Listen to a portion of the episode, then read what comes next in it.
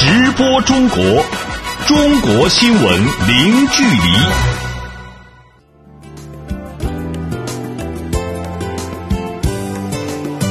这里是直播中国节目，听众朋友您好，我是主持人林飞。今天节目的主要内容有：马来西亚沉船搜救工作继续进行，五名中国游客依然下落不明。温州民房倒塌事故中，九名被困人员全部找到，其中七名无生命体征。中国出台海岛开发利用审批办法，强调生态优先原则。春节假日旅游市场火爆，六百一十五万中国人出境旅游。好，欢迎各位持续收听。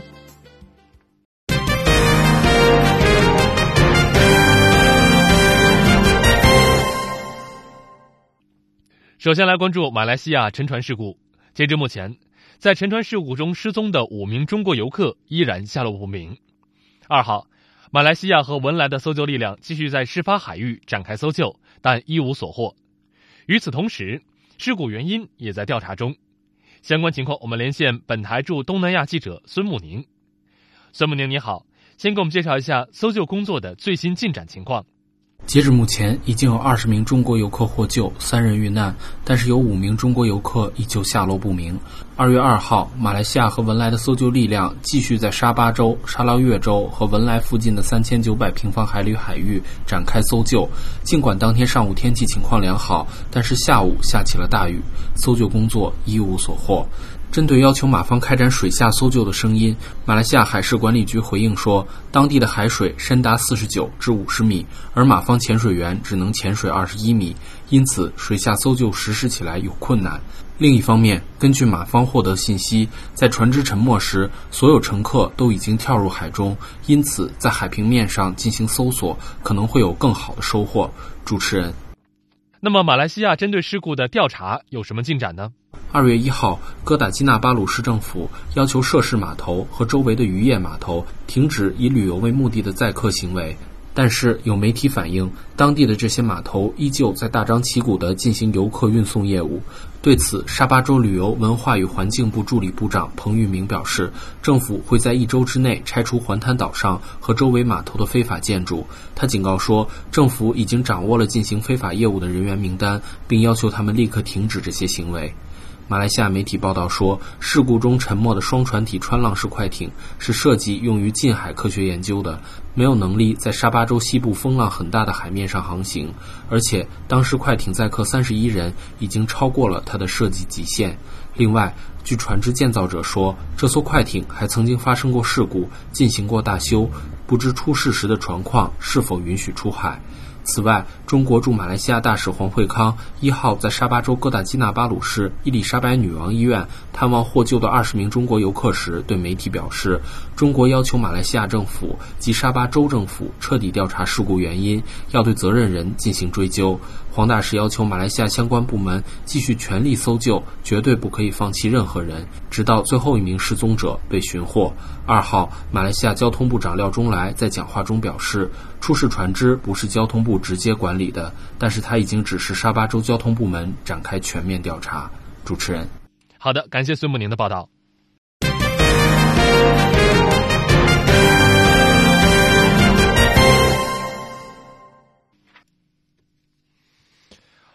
二月二号上午八点多，浙江省温州市文成县发生一起四间民房坍塌事故。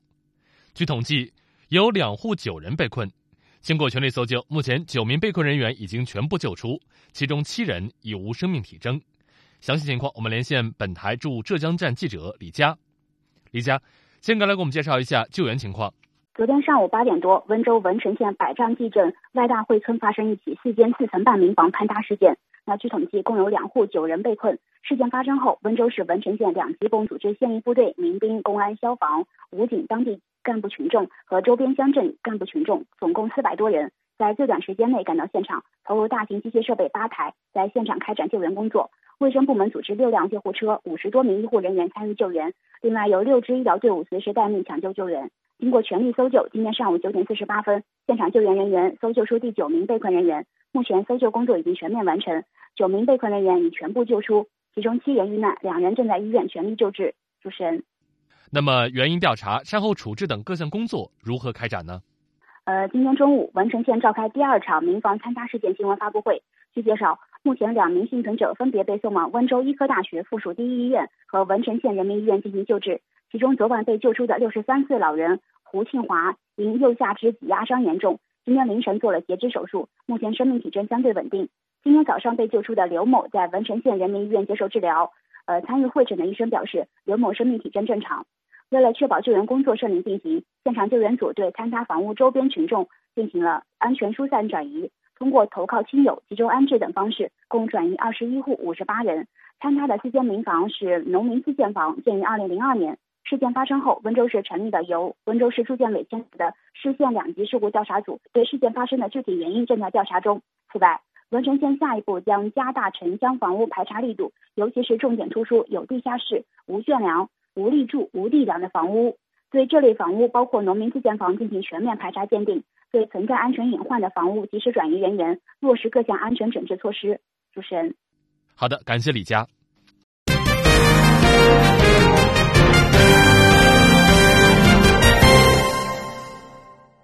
近日，国家海洋局印发《无居民海岛开发利用审批办法》，规定无居民海岛开发利用审批工作。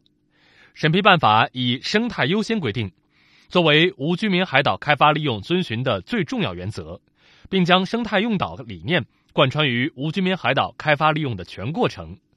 专家指出，这意味着保护优先将取代原来的开发保护并重，成为中国无居民海岛开发利用的新思路。那么，详细情况来听本台记者郑智为您发回的报道。国家海洋局此前公布的数据显示，我国拥有面积超过五百平方米的岛屿六千五百多个，其中有居民的海岛仅四百三十三个，其余均为无居民海岛。而五百平方米以下的岛屿数以万计，均为无居民海岛。中国人民大学法律与全球化研究中心副主任李庆安介绍，尽管我国海岛资源丰富，但因为法律法规不健全等因素，长期以来开发利用率很低。再加上我们国家的普遍的这种海权。那不太强。总体来讲，我们国家整个无人海岛的这开发和利用呢，呃，现状是非常处于原始状态。所以这种现状呢，和世界上先进的海洋国家，还有一些成熟的海岛的开发国家相比，非常落后的。这就令我们目前的现状必须需要进行改变。二零一零年，我国颁布了《海岛保护法》，无居民海岛开发利用逐步走向市场化，单位或个人可依法申请做岛主，采取招标、拍卖、挂牌等方式市场化配置无居民海岛使用权，可以转让、出租、抵押等方式流转。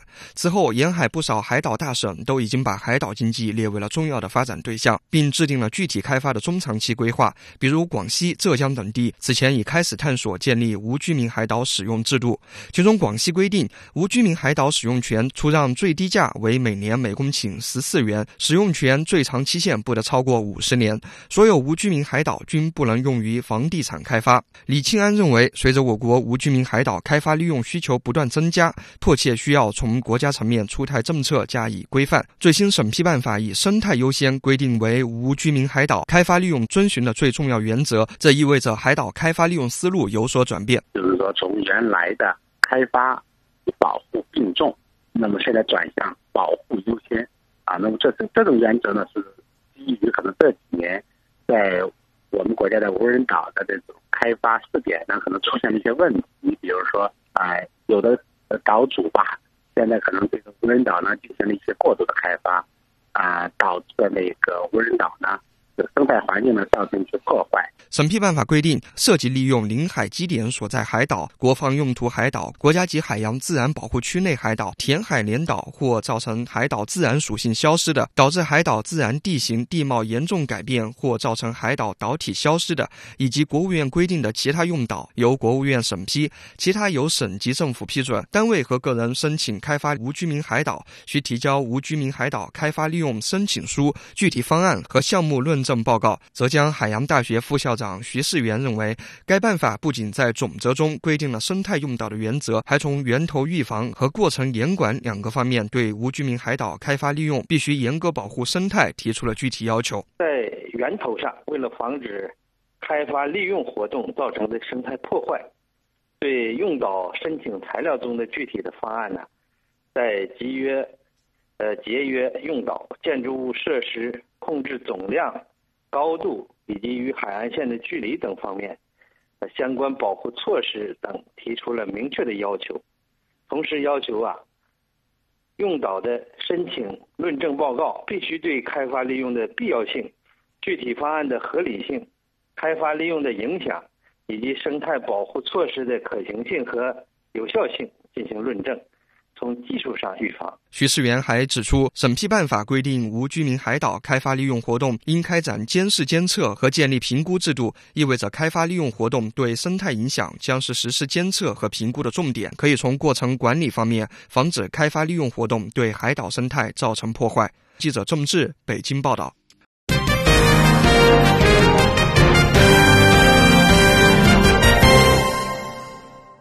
七天的春节长假已经结束。在长假期间，中国各地民众出游热情高涨，出游人数、旅游收入双双走高，旅游过年渐渐成了时尚。根据中国国家旅游局的数据显示，春节期间，全国共接待游客三点四四亿人次，同比增长百分之十三点八，实现旅游总收入四千两百三十三亿元人民币，同比增长百分之十五点九。详细情况马上连线本台记者李林。李云，先给我们介绍一下今年春节期间中国人出游呈现出了哪些特点？好的。除了刚才你提到的这个出游人数和旅游收入实现一个双丰收之外呢，今年春节啊，长线游、过夜游、民俗游是格外的受到欢迎。国内的一些城市呢，也是瞅准了这一个特点啊，推出各式各样的旅游活动来吸引游人。比如说呢，这个河北省的张家口市崇礼区就充分的利用这个冬奥会带来的一个契机，举办老少皆宜的这个冰雪赛事、冰雪嘉年华，还有冰灯、民俗节等这样的一些活动，让游客呢是提前的享受到了冬奥的这个呃氛。围辽宁省的盘锦市的多个地方呢，也是通通过举办一系列的这个祝民宿快乐过大年这样的活动，来吸引大批的游客前来体验。呃，湖南省也是批量的推出了八大温泉康体养生的这个旅游活动，呃，备受这个游客的青睐，在春节期间啊，也是十分的火爆。其次呢，这个举家出游成为了不少群众过年的一个新的选择。比如说除夕当天呢，全国就迎来了出游的高峰。呃，这个旅游接待总人数呢是达到了五千零五十万人次，同比是增长百分之十点四，实现旅游收入呢是五百九十亿元人民币，同比增长百分之十三点三。而各地的景区呢也是一改往年春节假期首日冷清的这样的一个景象，实现了一个开门红。主持人，那么除了国内旅游，春节期间出境旅游的情况是怎么样的呢？带上全家看世界呢，也是成为了今年春节旅游的一大亮点。数据显示啊，春节期间呢，呃，中国公民出境旅游总量是大约在六百一十万人次，同比增幅是近百分之七。出境游当中呢，港澳等周边地区是较受欢迎的。根据香港入境事务处公布的一个数据呢，春节期间访港的这个内地游客人数是在六十九点七万人次。同比是上升了百分之三点七。而澳门旅游局公布的入境游客的统计数据来看呢，春节期间访澳的这个内地游客是在五十三点三万人，同比是增长了百分之八点五。另外，出境游还呈现出一个特点，就是散客和自由行的人数在增加，高端出境游的增长呢也是非常迅速的。在出境游的这个六百一十五万。呃，人当中呢，团队游的人数仅仅占了三十七点四万人，而其余的五百多万呢，都是选择了一个自由行。而为了满足中国游客在海外欢度春节的一个需求呢，一些国家和地区也是啊，都推出了像中国年主题系列旅游的一个产品。比如说，澳大利亚悉尼就主办了这个新年庆典，从这个一月二十七号一直要持续到二月十二号，包括像八十场这个中国传统特色的精彩活动。都会轮番的登场。英国伦敦的特拉法加广场呢，也是推出了舞龙舞狮队的这样的表演。比利时首都布鲁塞尔的市中心呢，也举行了欢乐春节盛装巡游活动，吸引了数万的市民和游客驻足观看等等。主持人，好的，感谢李林。来自国家新闻出版广电总局的数据显示，截至一月三十一号，春节档票房五天累计突破二十亿元人民币。而七天春节假期的电影总票房仍在攀升，直奔三十亿元大关。票房数据最新显示，《波峰》出现在一月二十八号当天，全国票房近八亿元，排映三十万场次，观影人次超过了两千万。此外，数据还显示，春节期间单日电影票房较二零一六年同期也有明显的上涨。这意味着看电影不再是一种冲动消费，而是稳定而持续受欢迎的年节活动。值得一提的是。二零一六年年末，中国电影银幕已经超过了四万块，跃居世界第一。上海、北京、广州、重庆名列城市票房收入前茅。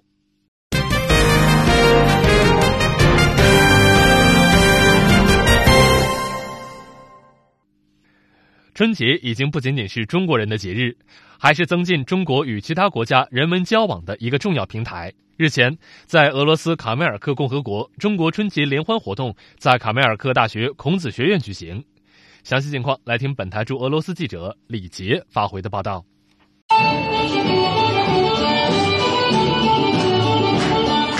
春节期间，俄罗斯卡尔梅克大学孔子学院举办了2017春节联欢活动。当地政府官员、俄罗斯主流媒体、大学师生以及对中国文化感兴趣的普通民众积极参与到庆新春活动中，感受中国文化的魅力，共贺中国传统佳节。卡尔梅克共和国位于俄罗斯欧洲部分西南端的里海之滨，十多万总人口中半数是卡尔梅克人。卡尔梅克人原是蒙古族的一支，17世纪由中亚迁移到此地。至今仍沿袭着蒙古族的许多风俗习惯。卡尔梅克共和国政府总理伊格尔佐托夫首次代表当地政府出席了孔子学院组织的一年一度的春节联欢活动。佐托夫致辞说：“我祝愿大家新春快乐，鸡年大吉，新的一年身体健康，心想事成。”伊格尔佐托夫指出，卡尔梅克与中国有着历史上的渊源。目前，中俄两国人民已经成为好伙伴、好朋友，在人文等各领域合作不断拓展。他特别肯定了孔子学院为两国关系发展做出的贡献。随着中国经济的发展，卡尔梅克也兴起了汉语热。一九九九年，卡尔梅克大学开设中文专业，孔子学院二零零九年成立。目前，每年有两百多人在孔院学习汉语，了解中国文化。今年有二十名学生获得奖学金到中国继续深造。卡尔梅克大学校长萨拉耶夫卡季诺维奇对孔子学院老师的付出深表谢意。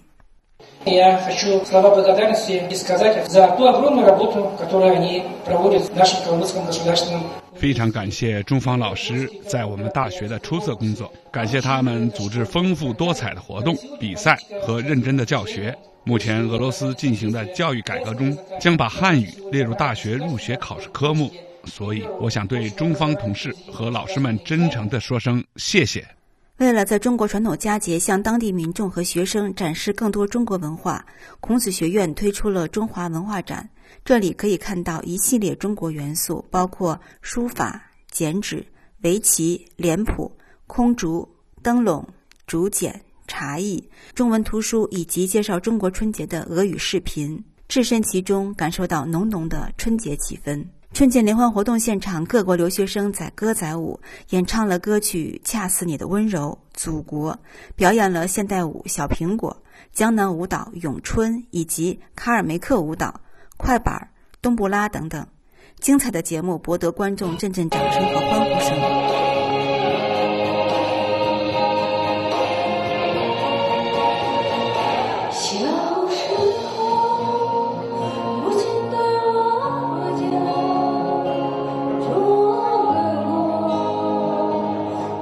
这是卡尔梅克孔子学院俄方教师演唱的歌曲《中国我爱你》。此外呢，中国留学生为现场观众精心准备了各自的家乡菜肴，包括新疆大盘鸡、传统手抓饭、饺子等等。中国美食让现场观众赞不绝口。参加联欢活动的孔子学院一名学员用中文说道。我是卡尔马克大学孔子学院的学员，很高兴参加这次的活动，呃表演好极了。啊，我很喜欢中国的音乐歌曲，中国的菜也非常好吃。我我要去中国。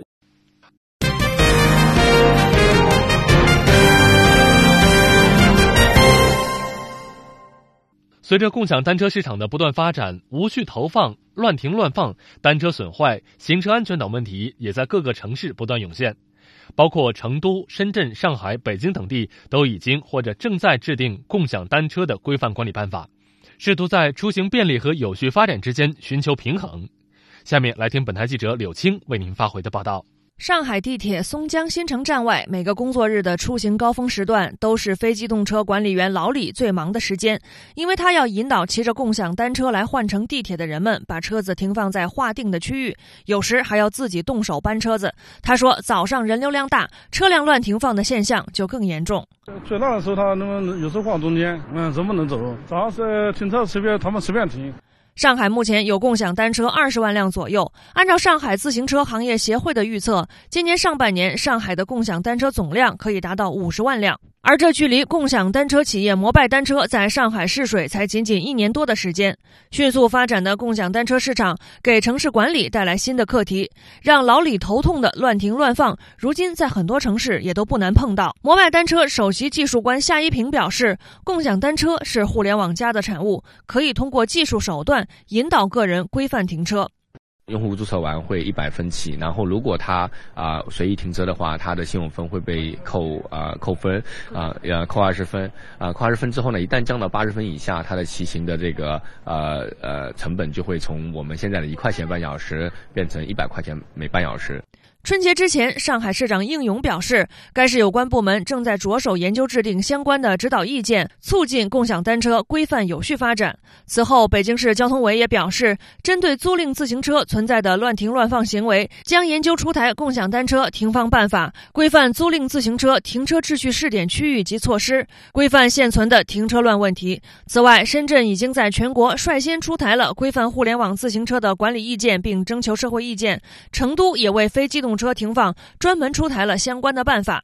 上海市公安局外滩派出所副所长陈小燕建议，除了政府出台相应的管理办法，还可以通过个人信用系统，用经济杠杆规范共享单车的使用。单车公司本身可以提高这个信用约定额，让交通违法人一旦发生了乱停放或者交通违法行为被举报的话，他这个以后的交通出行成本会大大的提高。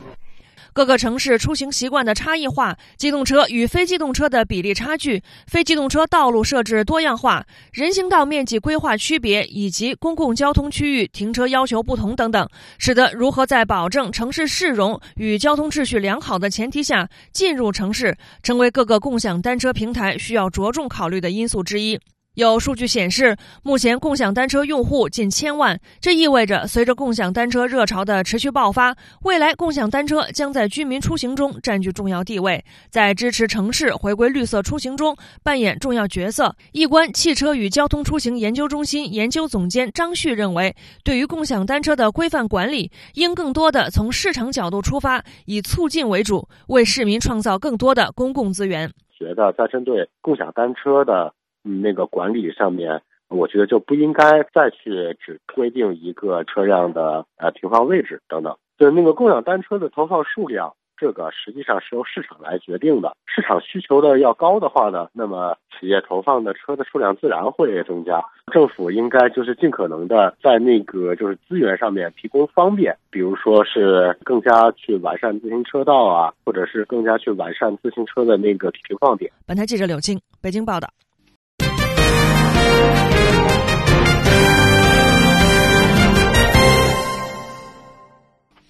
天文预报显示，农历丁酉鸡年将发生两次日食和两次月食。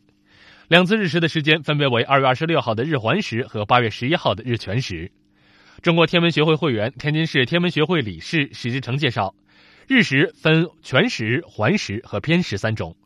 如果当天月球距离地球较远，而太阳距离地球较近，月球的视圆面较小而不能全部遮掩太阳，就会发生日环食。天文预报显示。本次日环食始于南太平洋，穿过南美洲的智利和阿根廷以后，进入南大西洋，结束于非洲西南部。那么，受到地理位置的影响，中国公众将无缘目睹此次日环食。天文专家介绍说，二零一七年发生的这两次月食，一次半影月食，一次月偏食。半影月食发生的时间为二月十一号，中国大部分地区可以看到带池月落。与这次半影月食相比，八月七号晚间至八月八号凌晨的月偏食，在中国的观测条件更为理想。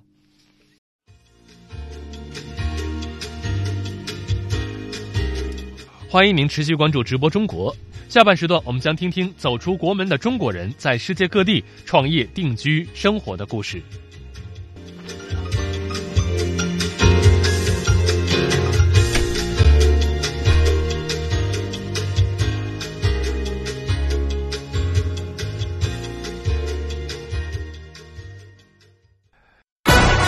播中国，中国新闻零距离。听众朋友们，欢迎回来。下半段时间，我们来听听中国人在世界各地创业、定居、生活的故事。二零一七年伊始，中国外长王毅踏上了非洲大陆，这也是中国外长连续二十七年选择这片与中国相距遥远却称得上是联系最为紧密的大陆作为首访目的地。而随着中非关系的进一步深化，不少非洲人来到中国寻找机遇，当然也有越来越多的中国人怀揣梦想在非洲勇敢打拼。接下来，我们就同驻尼日利亚记者王景一起认识一位在非洲打拼了十年的温州小伙徐干安。呃，我来尼日利亚大概有十年了，是零七年底来。徐干安，浙江温州人。二零零七年底，大学刚毕业，就跟着一个工程公司来到了尼日利亚这个位于非洲几内亚湾西岸的国家。这是他第一次踏上非洲大陆的土地。尽管在出发之前，他也曾通过互联网了解过尼日利亚的一些信息，比如这个非洲最大的发展中国家，人口多，需求大，基础设施比较薄弱，对可能遇到的困难也有了一点心理准备。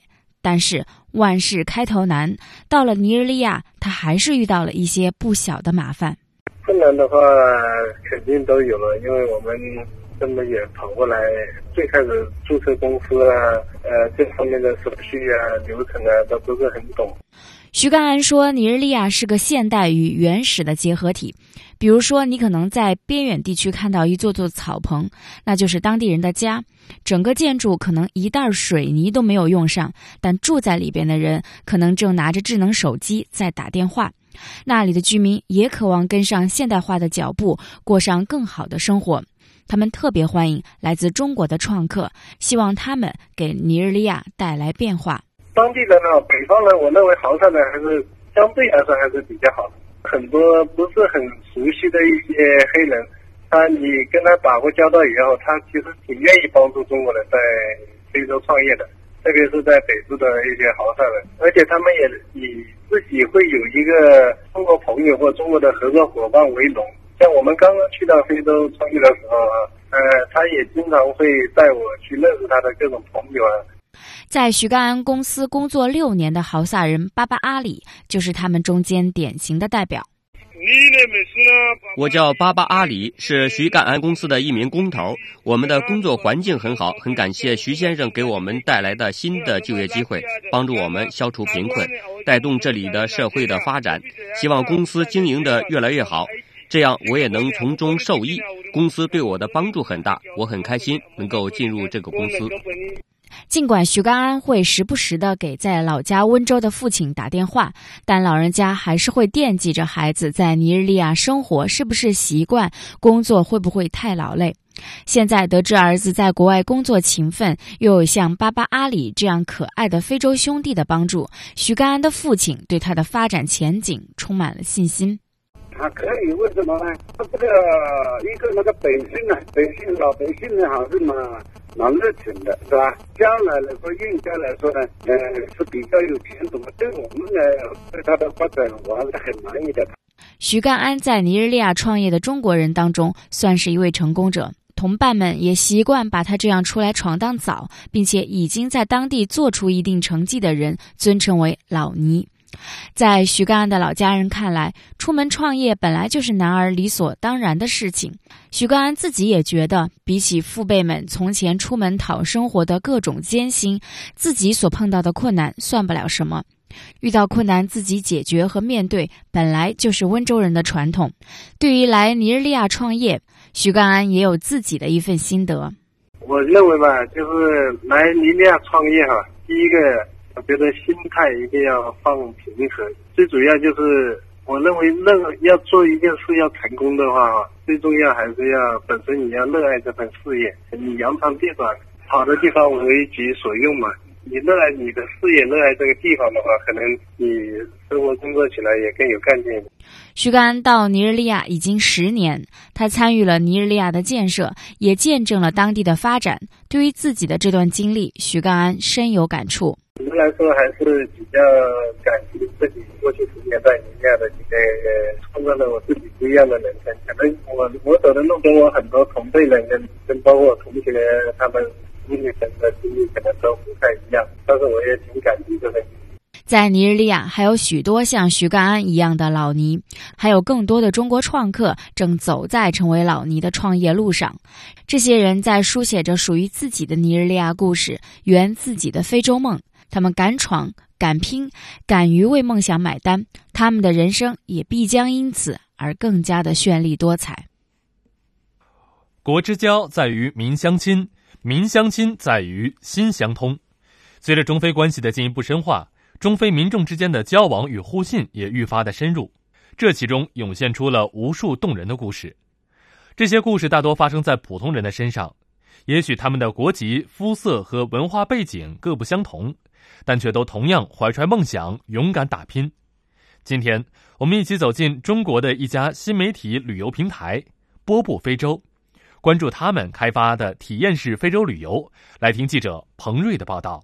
就是人是从大自然来的嘛，在这样的一个大自然的环境里面，就让人非常的愉悦。比如说像纳库鲁，原来有很多的火烈鸟，但它现在就没有火烈鸟了。呃，有很多的动物都在消亡，就会觉得说，哎，其实我们应该做些什么东西。这是波布非洲平台创始人施莹莹的一段内心独白。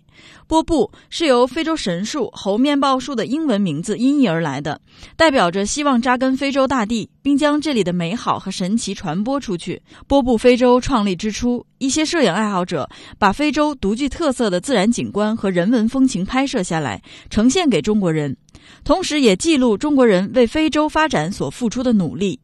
慢慢的，许多身在国内、从未踏足非洲土地的中国人，开始对这些新鲜的图片、有趣的故事和他们背后的种种产生了浓厚的兴趣。于是，波布非洲逐步开始从文化体验、摄影创作、时尚创意、动物保护、人文关怀、公益事业等多个方面，为中国人的非洲旅行提供深度服务。还有很多人每次我们回来的时候都会说：“那你给我带点这个吧，给我带点那个吧。”很多人就是从来没有来过非洲，就看到我们的这些马赛布啊，看到我们的一些项链啊，就觉得这个东西挺好的，挺有意思的。那它是什么材料做的？它背后是什么故事？通过产品的方式去推广非洲的这个文化，可能是一条比较好的一条路。来自上海的王锦绣老师之前对非洲了解仅限于从某些电影上获得的一知半解。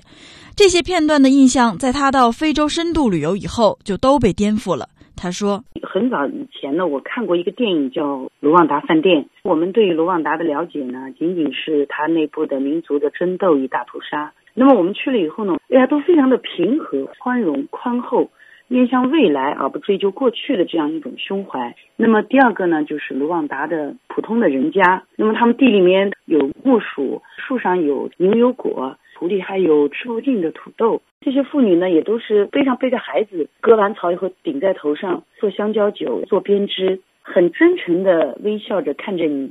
这种简单的快乐是我们现在这种浮躁的社会啊，特别给我们震动大的。普通卢旺达家庭生活是什么样的？住在什么样的房子里呢？每天吃什么？怎么教育孩子？带着很多好奇，在波布非洲的带领下，一行八人走进了普通卢旺达人家庭。深度旅行结束回国后，王老师把照片洗出来，连同一些中国的风光照片，托人带给这家卢旺达家庭的孩子们。其实，这就是波布在非洲当地很受欢迎的项目。你不能去看中国，我把中国带给你。卢旺达 Azizi Life 社团负责人朱丽叶经常与波布打交道，每当看到中国朋友向他投来好奇、友善、赞叹的眼神，都更加坚定了他与姐妹们的信念。我们每一个人的生活都是弥足珍贵、妙不可言的。波布非洲组织中国志愿者来我们村子和社区，跟大伙儿体验生活、交流思想。中国来的朋友，从而能够了解卢旺达的现状；反之，我们卢旺达人也能够了解到中国正在发生的事情。我们的合作主要关注提高当地百姓的劳动技能、旅游发展、健康卫生和儿童教育。基于这种想法，波布上还发起了多种形式的公益活动召集贴。其中就包括了肯尼亚“你好，孩子”儿童中心志愿者招募活动。小朋友也积极加入到这次活动中。今年十二岁的李慧一就是其中一位，他在儿童中心做了一天的小小志愿者。至今，李慧一对儿童中心的祝福纸条仍然挂在教室的墙上。我把在同学当中收集和购买的一些衣物。文具、体育用品发给他们。接下去展示了我的书法才艺，写了一幅好好学习、天天向上的毛笔字作品送给他们。有的用毛笔试了一下，觉得软软的毛笔写字非常难。呃，告诉他们这是要经过长期训练，这也使他们对中国的文化有了一些印象。通过波布的活动，很多从非洲回来的游客探访国内的敬老院、孤儿院，与老人家、孩子们一起分享他们的旅行故事。肯尼亚旅游局主席哈辛塔女士说：“中非民众彼此间的好感度提升，对建立双方互信非常有帮助。”目前，肯中两国间的交流非常频繁，两国间的友谊不断深化，高层间的往来非常密切。说到旅游业，很多中国旅行社都在向中国老百姓推介肯尼亚之旅。现在的新趋势是在当地环境保护和野生动物保护方面，中国游客的责任感越来越强。目前，波布非洲只是国内众多从事非洲旅行服务新媒体平台中的一家。中国传媒大学张艳秋教授认为，这些新媒体平台将中非民众之间的相互期盼化作实际行动，有效的推进中非民间交流。它是一股清风，我觉得像一股清风一样，不再是宏大的那个高大上的那些新闻，就是它会介绍非洲很不同的这样的一个文化风景、物产、人文。什么历史习俗、奇闻趣事等等，他会告诉你一个就是特别不同的非洲，你就会觉得非洲好像有血有肉、鲜活了起来。这些对于中国人换一个渠道了解非洲，其实是非常有必要的。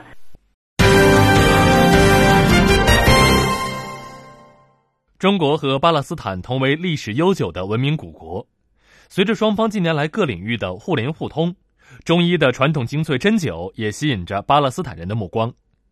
当地的小伙子乌萨马，中文名叫阿莱，来自阿拉伯国家的意思。他在中国学了五年的中医，今年九月终于在约旦河西岸城市拉姆安拉开了一家中医诊疗中心，取名为“道”，就是道家的道，道法自然的道，主要有针灸、推拿、拔罐等项目。那么现在这家中医诊疗诊所经营的怎么样了？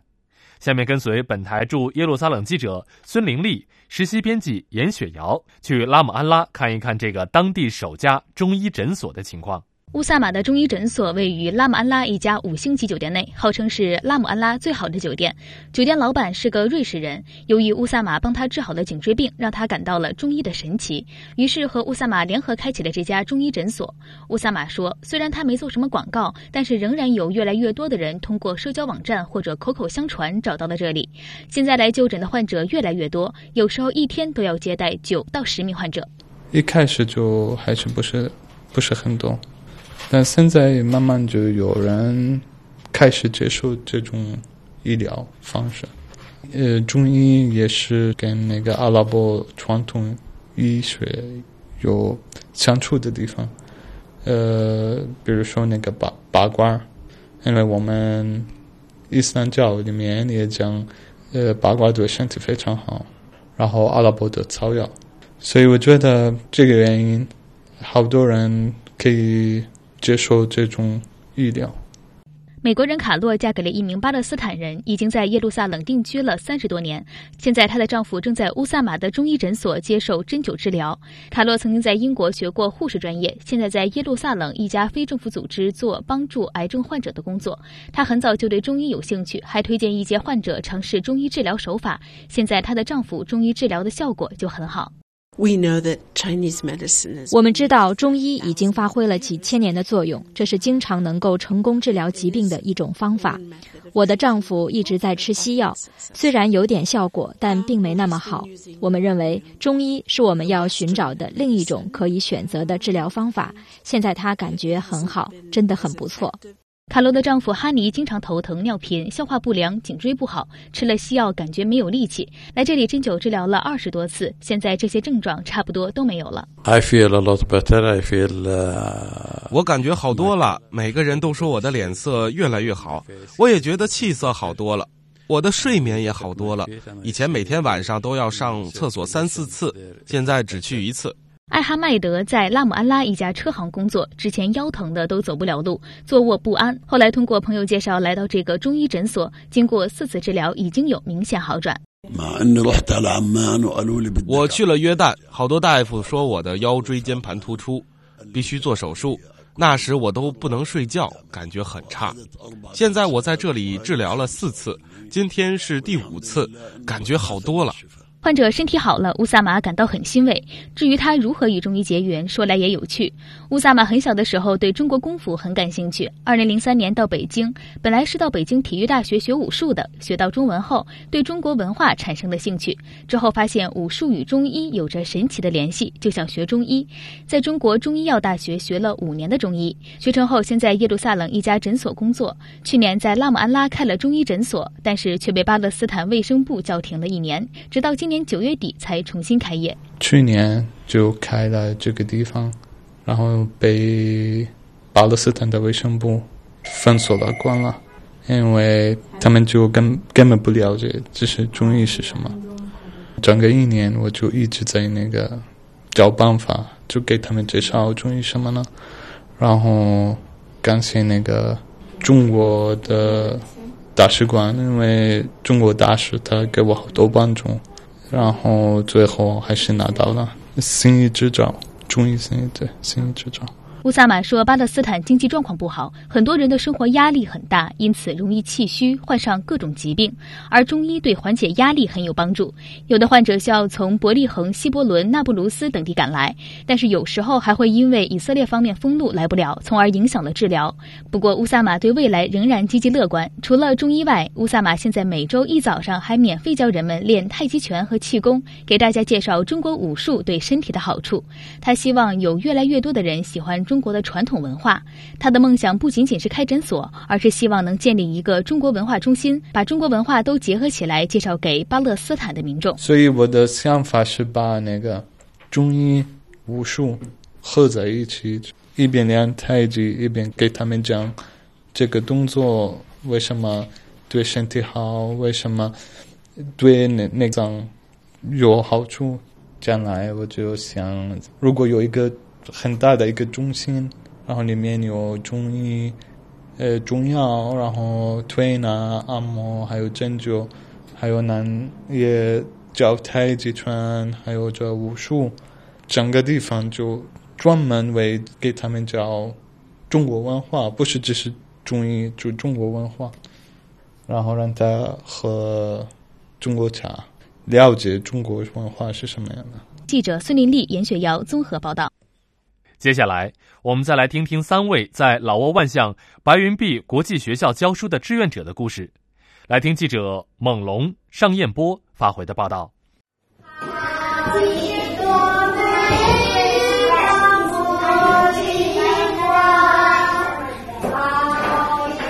在白云国际学校，有着不同肤色、不同国籍、不同文化背景的孩子们正在演唱中国民歌《茉莉花》。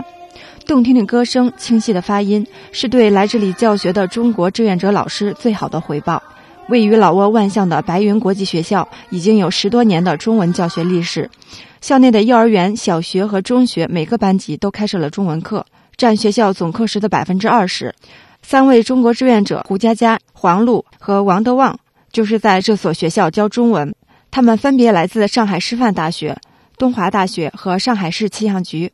白云碧国际学校小学部部门主任吉塔琼斯说：“三位中国志愿者来到学校以后，提出了教学体验项目，包括中国民族乐器体验课、中国武术学习体验课、美食体验课、剪纸、中国结制作等，让中文教学变得更加有趣。”他说：“It was great to have them here.”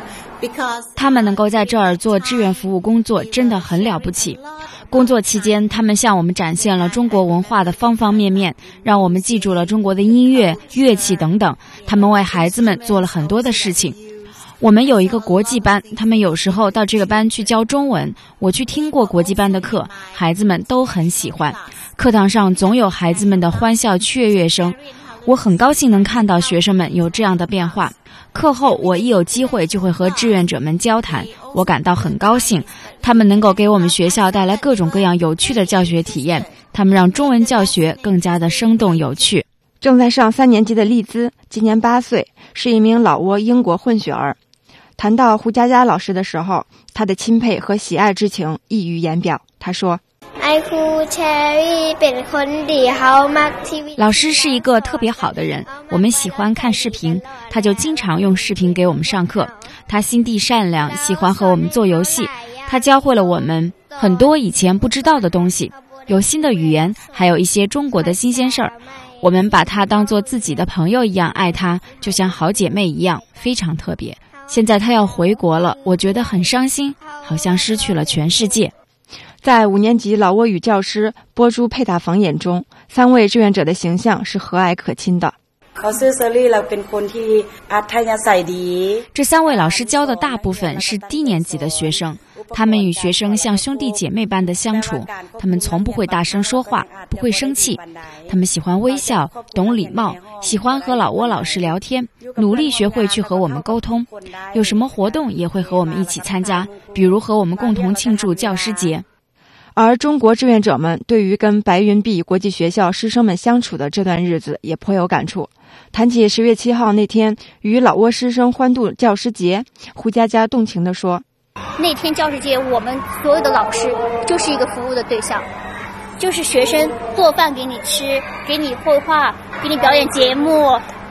平常有时候有的小朋友不是属于那种很胡搅蛮缠的那种。”那天我觉得所有的孩子都特别可爱，都特别好，所有的教师都很开心，因为那天他们就是很 enjoy，然后每位老师都会感受到教师节带给他们的快乐气氛啊，所以我那时候特别有教师的一种满足感和那种成就感。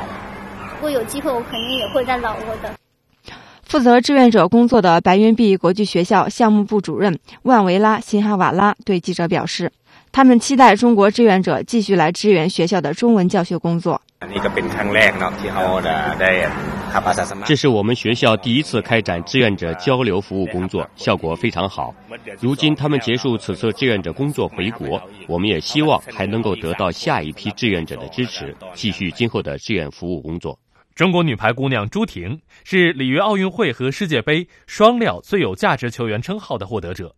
特别是在里约奥运会上，中国女排逆境夺冠，再次振奋了国人的心。而作为主攻手的朱婷，一记记重扣更是力挽狂澜。奥运会结束之后，朱婷远赴土耳其打球，开始了自己人生的新阶段。下面我们跟随本台驻土耳其记者乌凡，听听他在土耳其的比赛和生活。这里是朱婷效力的土耳其瓦吉弗银行俱乐部的训练场。为了准备下一场比赛，朱婷与队友们正在认真训练扣球、一传、拦网。朱婷在训练中展现了自己作为世界最佳球员的全面能力。在分组对抗中，朱婷打出一记漂亮的重扣，队友们也为她爆发出阵阵欢呼声。在完成三个小时的训练后，满头汗水的朱婷接受了记者的采访。在与朱婷的对话中，她的爱笑、耿直和谦逊给记者留下了深刻的印象。我问朱婷：“作为一个职业运动员，在国外的训练是否比国内更累一些呢？”她笑着对我说：“虽然基本每天都有训练，但自己还年轻，基本没有很累的感觉。”呃，训练是不能评价的，因为就像工作一样，是每天都有的。因为只有训练了，才能有好的比赛。我觉得相对来说自由点。呃，因为怎么说呢？你是训完练回来就回，训完练然后到你转天再训练的时候，这段时间是自己的。国内就不是啊，你要国内可能要晚上他会按开录像啊，或者是因为国内都要住在一起的嘛，所以这些运动员有的住在他自己住在自己家里之类的这种。不知不觉。朱婷来土耳其打球已经三个月了。朱婷说：“现在她已经基本适应了在土耳其的生活。在平时训练间歇期或是没有比赛的时候，她一般会选择待在家里休息，有时也会在翻译的陪同下到伊斯坦布尔街头转转。他最爱做的事情就是购物或者品尝土耳其当地美食。”呃，生活我觉得还可以，挺好适应的，因为现在是做饭嘛，呃，有人帮我做饭，我做饭就那样吧，一般般，所以我觉得影响对我影响不太大。呃，还行，有些烧烤我觉得还挺好吃。嗯，但是常吃肯定是不行的，因为有在网上报班过。有报过。嗯，对，但是因为现在除非休息的时候才可以，就上一节课之类的。有，我觉得大家相处都挺好的。成立于1986年的瓦基弗银行俱乐部是土耳其女排联赛的一支传统强队，历史上曾多次获得国内联赛冠军，并在2013年世界女排俱乐部锦标赛和欧洲女排锦标赛上夺魁。在今年的世界女排俱乐部锦标赛上，也获得了第三名的好成绩。除了朱婷外，队中目前云集了希尔、斯洛特耶斯、拉希等多位世界女排明星级球员，被称为当今国际女子排坛的巴萨。朱婷坦言，当初选择来瓦基弗银行俱乐部，就是为了在高水平联赛中全面锻炼自己，特别是要提高自己一传能力，以便今后更好的为国效力。朱婷还说，由于2017年没有重要的国家队赛事，她明年的目标就是要帮助球队获得联赛和世界俱乐部锦标赛的双料冠军。呃，我觉得因为这边的就是排球水平比较高嘛，因为现在是是世界上公认的这边就是排球联赛女排啊，土耳其是最高的，所以也想学习。各位听众，今天的直播中国到这里就全部结束了，非常感谢您的收听，我们明天同一时间再会。